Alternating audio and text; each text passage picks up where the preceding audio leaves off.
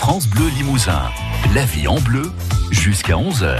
Régine Rossi-Lagor, c'est en direct de Chambray au Café des Sports et on va avoir euh, notamment tout de suite la recette que vous retrouverez ensuite sur notre site internet francebleu.fr. On fera des concombres à la crème de chèvre, Régine. Et oui, parce que figurez-vous que sur ce petit marché à Chambray qui a lieu le dimanche, il y a Virginie de la chèvrerie de Lornon qui fait des fromages de chèvre. Et puis il y a aussi euh, Enora qui fait des fromages de brebis. Donc on peut faire cette recette de mes concombres à la crème de chèvre ou à la crème de brebis. Et si on ne supporte ni l'un ni l'autre, on peut prendre les yaourts de Domenico euh, qui fait des yaourts, on va vous en parler. Domenico Bastelli qui fait des yaourts ici à Chambray qu'on peut aussi trouver euh, dans les petits magasins, euh, notamment aux récoltes locales et puis sur le marché de, de Chambray. Alors, il nous faut par personne un demi concombre qu'on va éplucher. Alors, s'il est gros, hein, si c'est les petits concombres là que j'adore, les, les petits concombres de pays, vous prenez un concombre par personne. On va l'éplucher. Il nous faut du sel, du poivre, une petite cuillère à café de vinaigre. Tiens, on peut prendre le vinaigre de Chambray, hein, euh, de la blandurette, euh, pour euh, aussi faire un vinaigre de cidre, bien entendu.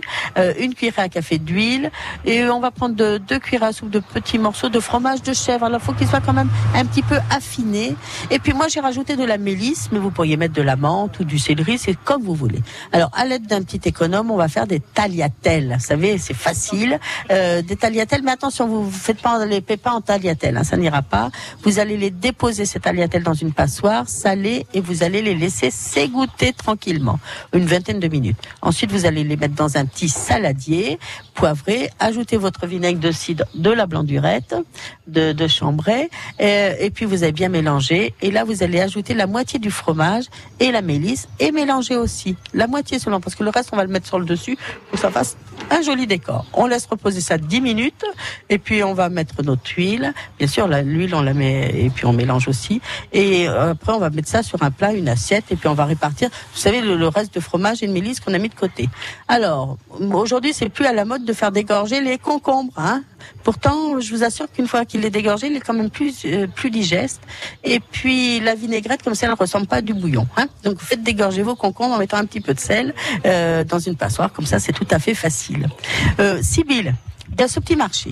Alors ce petit marché, j'ai dit qu'il y avait euh, Enora qui vient vendre du fromage de brebis. Il ça. y a euh, Virginie, enfin c'est ses parents qui viennent vendre son fromage de chèvre.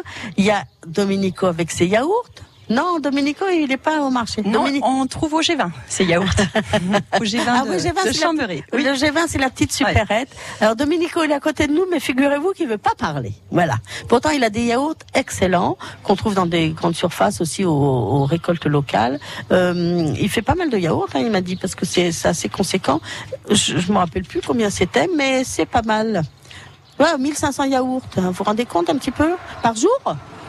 Non. Et ils vendent aussi à la ruche, à la ruche qui dit oui à, Saint-Germain.